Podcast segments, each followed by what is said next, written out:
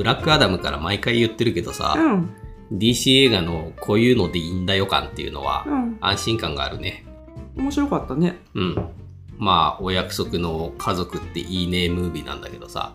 あの、まずこれ見たときに、あなんか、思わずスパイダーマンとかアイアンマンとかを思い出すわけじゃない。思い出すね。ううんん。ただ、あの人たちって、家族にもスーパーヒーローであることを打ち明けられないっていう、特にスパイダーマンはね、っていうところうん。がテーマに上がってくるんだけど、あの、ブルービートルは、もう家族愛、なんならあの、家族ごと、もうチームブルービートルで行って、みんな活躍してるっていう、そうだね。そこがもうあの、ガチガチにこう、家族とうか、ん。あの、友情とか愛でね、ああの、孤独じゃないっあ。ていうところをもう、やってる。うん。もう、ハイメを助けに行かなきゃって言って勝ち込みかけるシーンとか最高でしたね。あ あ。で、まあ、スパイダーマンもね、あの、トム・ホランドのやつは、うんあの、おばさんにね、正体は知れてるけどね。まあね、ただそのおばさんもっていうところとか、ああとは、あの、スパイダーバースでは、あみんなあの、多少の設定の違いはありこそすれ、あ基本みんなあの、正体を明かせない孤独マンみたいな、そうねそういうのが、そのススーパーヒーローがあ背負い込まざるを得ない運命みたいなのがさ、設定として織り込まれてるんだけど、あこのブルービートルっていうのは、なんか、珍しい感じ。まあね、オリジンからして家族の前でね、変身しちゃってるからね。うん。アイアンマンは、うんワンのラストでアイアムアイアンマンって言って全世界に知れ渡ってるけどね。まあ、有名になったし、その後家族もできるわけなんだけれども、ああそうなんだよね。デザインがね、もう完全にアイアンマンとさ、うん。ね、背中の触手、触覚？うん足か、あれは？うんうんあれは、スパイダーマンのね、うんあの、スターク社製のスーツだよね。とかねああのどうしてもそのオーバーラップして比較して見ちゃわざるを得ないあと、めちゃめちゃね、喋る、カージダーだっけ？そう。ああれもあのあスターク社製のそうそう。あれスパイダースーツってそんなんですよねとか。スパイダースーツがやたらとさ、うん。ウェブを即死モードに設定したがるところがさ、うん。うん。あの、カラパックスを最初に殺そうとするところに被るよね。で、最後にハイメが殺そうとするのを逆にカージダーが止めるっていう逆転。そう。うん。あれもなかなか良かった。うん。でさ、ばあちゃんがさ、うん。ずーっと、えーっと、ブラジルはポルトガル語になるのか？スペイン語か？まあ、とにかくあっちの南米の言葉しか喋らないじゃない、うん。お国の言葉しか。ずっとテスカトリポカのばあちゃんを思い出しちゃってさ、あー。あだからただものじゃねえような雰囲気は出してたんだけれども、うん。なんかことが起きてもあんま動じなかったりするから、うんあの勝ち込みのシーンは笑っちゃうね。うん。ガチガチのレジスタンスでしたってそう元ねうんふと見たらやったらいかちいガトリングガン構えててさ、うんしかもそのガトリングガンのデザインのダッサいことよ。うんなんでおばあちゃんそんなにハマってんのって言われてたよそうねそうそう。ダッサいんだけど様になってんだよねそう。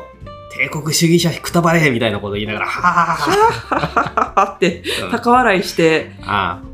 いやあ、あのばあちゃんが最高だったし、妹もねう、ん、あの、見つけて使ってるあのグローブがパックスパワーグローブなわけですよ。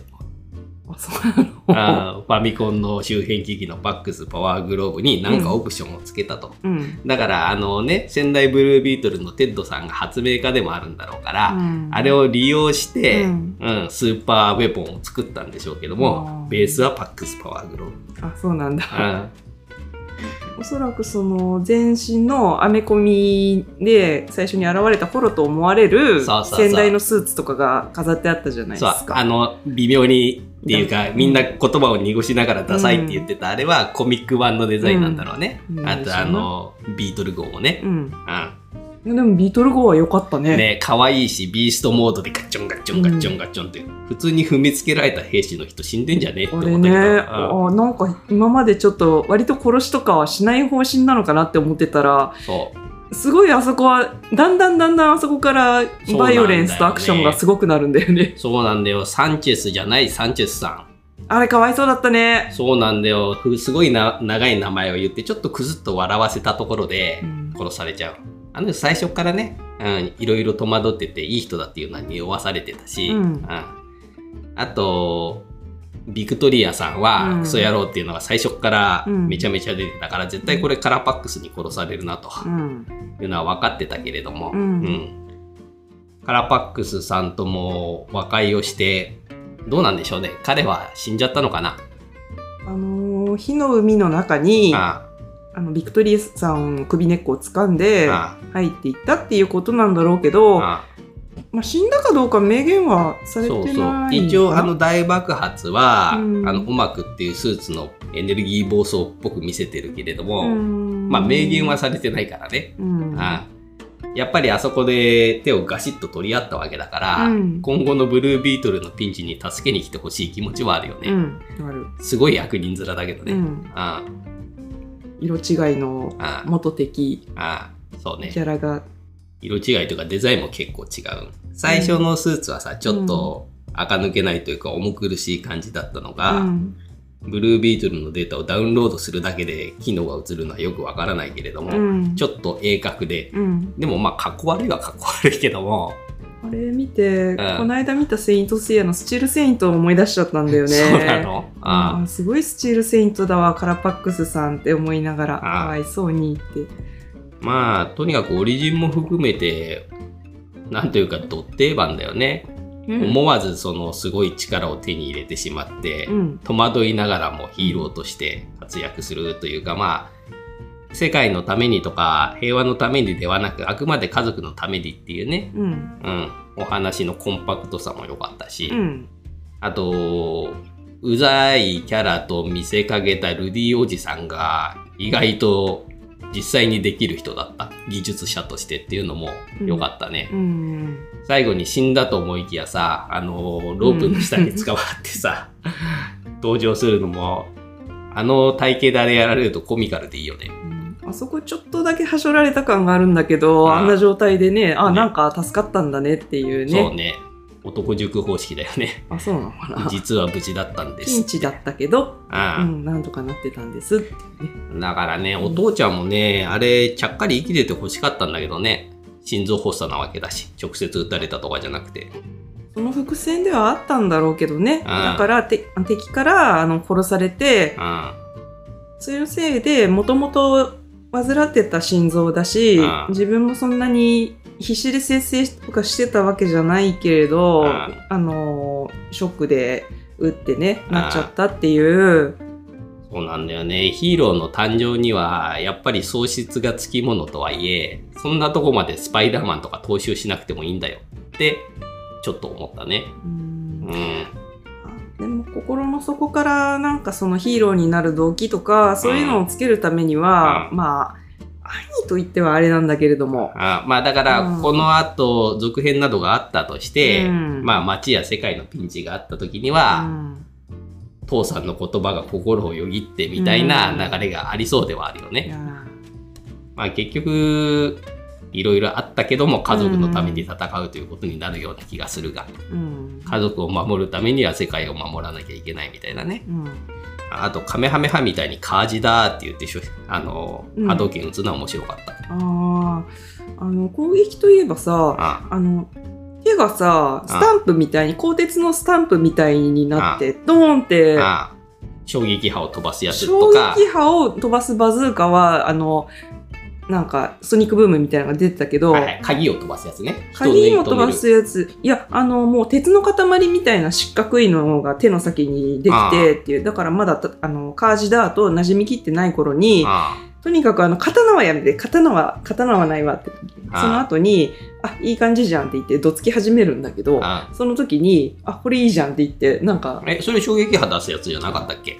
あ、それはね、最初に家族を、に群がる、んあのそうそう。警察の人とかを追っ払うためにあ出してたのは、あの、ソニックブームが出るようなエンジンの、ジェットエンジンみたいなやつになってたんだけど、あその後なんか洞窟でなんかこう、いろいろたくさん敵が襲ってくる中で、あうん。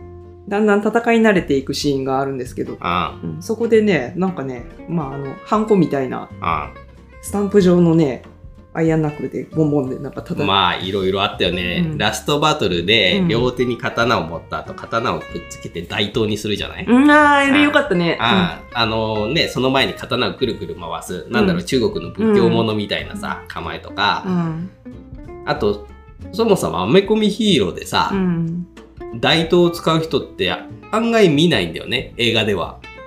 だねああれ？あのブラックウィドウのあブラックウィドウじゃない。誰だっけ？ワンダーウーマンの恋人？うん。の人があ、そうね、最そ後に。ね、な予感はしていたけどあれどうなったんだっけ？ぼしゃったの？うん。ね、お家に伝わるね、刀をね、持って続くんだってだけどっていうね。のもあったけどまああ。今後に期待なのかなあまあね、ブラックウィドウじゃなかった、えっ、と、ワンダーウーマンが今後もね、うん。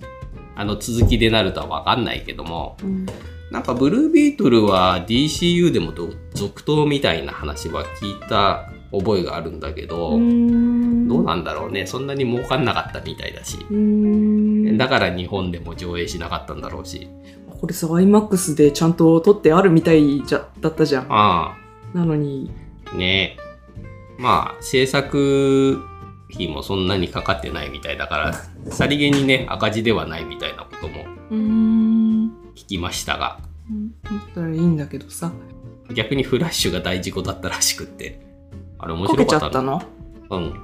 うん。あれ面白かったのにね。面。白かったね。ああれ面白かったよ。あ去年の映画の中で。うん。面白いのの中の一つに入るよ。なんか評論家の2023ワースト映画の中にね、入ってた。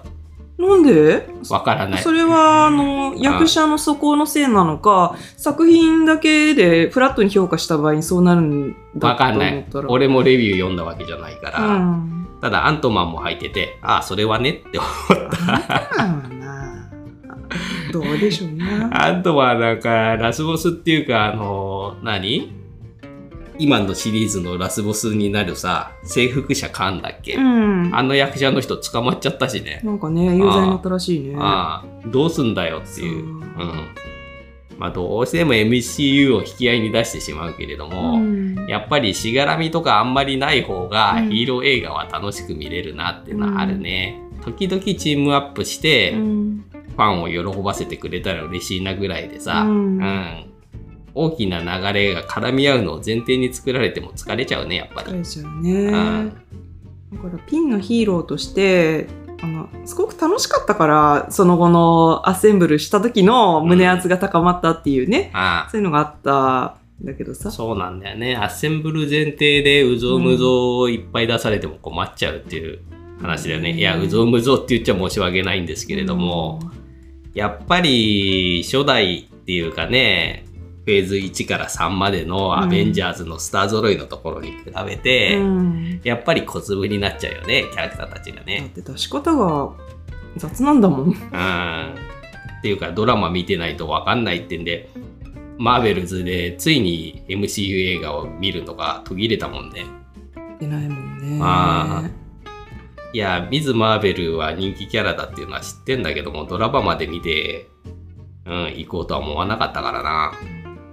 だから、こういうのでいいんだよ、こういうのでって、うんうん、DC を見るたびに思う、最近は。うんお約束は踏襲しつつの今回のブルービートルねああのスーパーヒーローものでおやのお約束みたいなものはあ、うん。まるっと踏襲しつつのあなんか、うん、面白かったよね。あノリがラテン系っていうのは、珍しいかもしんないね、考えてみたら。回のあそこのなんだっけ？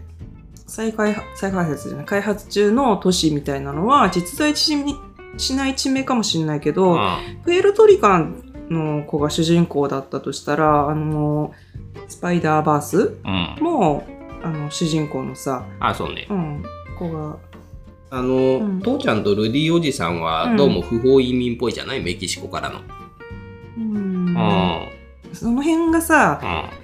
あのメキシコブラジルグアテマラあたりが割とあの南米での問題がいっぱい入ってたでしょ？そうね。ブラジルはわかんないけど、グアテマラはね、うんカラパックス。パックスさんが、うん。あのグアテマラってこんな風になってますよとか、ああとブラジルとあのメキシコの間でなんかそのやっぱり差別的なことはありますよとかあただその辺はあの日本人の私からなんか見るとあんまりぶっちゃけよくわからんのよね。まあ、それはそうだよね。ピンとこないんだよね。あまあ、そういうところは置いというん。て、メキシカンなうん、こう、ラテン系のうん。家族愛のノリというやつ。うん。ちょっぴりうざいかなって最初の方は思ったのよ。一番思ったのが、うん。ハイメ君が面接に行く時に、うん。後ろ見たら家族が全員いて、うん。ハイメ、ハイメってやってるところ、うん。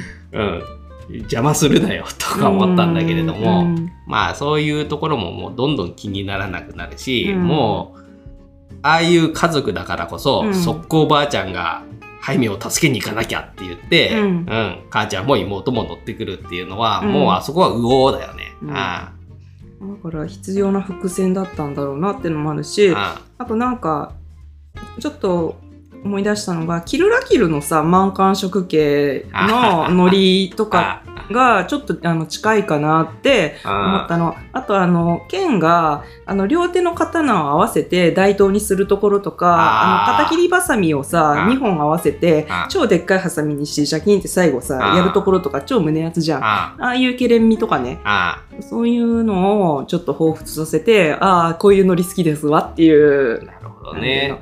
そうなんね。貧しくても、うん家族の力で乗り切るってあたりが確かに満貫職業を思い出すね。そう愛ある、あの、愛の暑苦しさと根性で、ああの、りゅうこちゃんはさ、どこの誰ともわからないああの、第三者の人がさ、招き入れられて、あの、いろいろね、同じ釜の飯を食ってだね。あで、最後さ、いろいろ協力してさ、あみんなでなんか乗り切るみたいな。で、全員ハグの中にね、あなたもおいでなさいっつってね。うんうんとかジェニーね。が入って。うん。あただ、あのージェニーの使われてない実家うん。にさ、行った時にさ、うん。なんでその時点でハイメとキスしそうになってんのっていうのは、うん。思ったそう。なんかやっぱりロマンスは唐突だよねって、最後はいい。最後はまあそうなっても許すよって思ったけど。あそう、その怒りがわからないのと、ああと、なんて言うんでしょう、あの、変身するモードって、あれって、フルオッキーのあれなのあー、俺も思ったけど、俺も思ったけど、下半身に血液うん、が血液があって字幕がわざわざ入るし、うん。まあ、あの最初にチューしそうになった時に前を押さえてたし、うん。何らかのあのエレクションのメタファーなんでしょうか、うん。って感じのだって最後あそこでねにょーって。あのービートルおててがこうニュってなるのってさ つまりってまあ、思っちゃって、まあ 完全にメタファーだよね。そうなんですかねフロイト先生落ち着いてくださいってやつだ。あれなのよ自動的に起動しちゃうのよ自分の中のインストールされてるフロイトのモードがあー、あのね、下ネタで締めるとは思わなかった。そうなんだよね。なんかね、あんまりね、あんまり色気とかそういうのを入れない方がさっぱりしてて好みだったんだけど、あーあそこはチューしちゃうんですね、とか。あー。まあ中はその、南米的な情熱的な何かでいいんだけれども、うん。あー最後のオチはねキングスマンじゃねえんだからっていうような気がしたね。AF で締めちゃったうん。やつ？ああ。そこまで下品ではないけどね、若いんだから仕方ないよっていうレベルで収まってますけど。まあねあの全体的に一つの映画に収めるためにいろいろ圧縮されてる感じはあるからね、原作で恋仲だからここでもそこまで持っていきましょうということなんじゃないですかね。うん、まあ、こういうもんだとあ思えばいいのかな。あそうね、なんかさ、ジブリとか好きなのかね。だからばあちゃんがさ、急にパッてさ、髪をほどいて、三つ編みの京ババアになるところとか、ああだからさあのばあちゃんの役者の人が昔そういう役をやってたりとかあんのかねねなんかね、南米のジャンヌ・ダルクと呼ばれた女やみたいな、そんなような、うんなんかわかんないけどさ。ああまあばあちゃんが良すぎたから、うん、ハイメよりもばあちゃんの再投入を求むみたいな感じになってしまうが。ああいうね、京ババアが無双するシーンとか大好きじゃないですかっていう。そうね。いや、他に京ババアなんて、マッドマックスの鉄馬の女たちぐらいじゃない？うんあと漫画だったらゴールデンカムイのね、ロシアの、ああ、ゴールデンカムイは楽しみですね。ん？ゴールデンカムイも楽しみですね。楽しみですか？私ドキドキなんですけど。ね。うん、俺は。ハラハラしているそそれはし、うん、そういうのも含めて俺は楽しみ。そう。原作大ファンってわけでもないので。やだ、嫌な予感を膨らませるようなこと言わないでくれる。うんあなたがワクワクし始めるとさ、それがいるゴールデンカムイになっちゃいそうで怖いんだよ。縁起でもないわ。いやーでも、チンポ先生がしっかりチンポ先生だからいい映画になるんじゃない？これね、だから、美女の時点ではさ、すごいんだけどさ、すごいのよ。再。現度が。うん。そ鶴見注意とかね。そうね。服がね、コスプレがあるのだけがちょっとあれですけど。うーん。いろんな意味でドキドキハラハラしてはいる。あーそうね。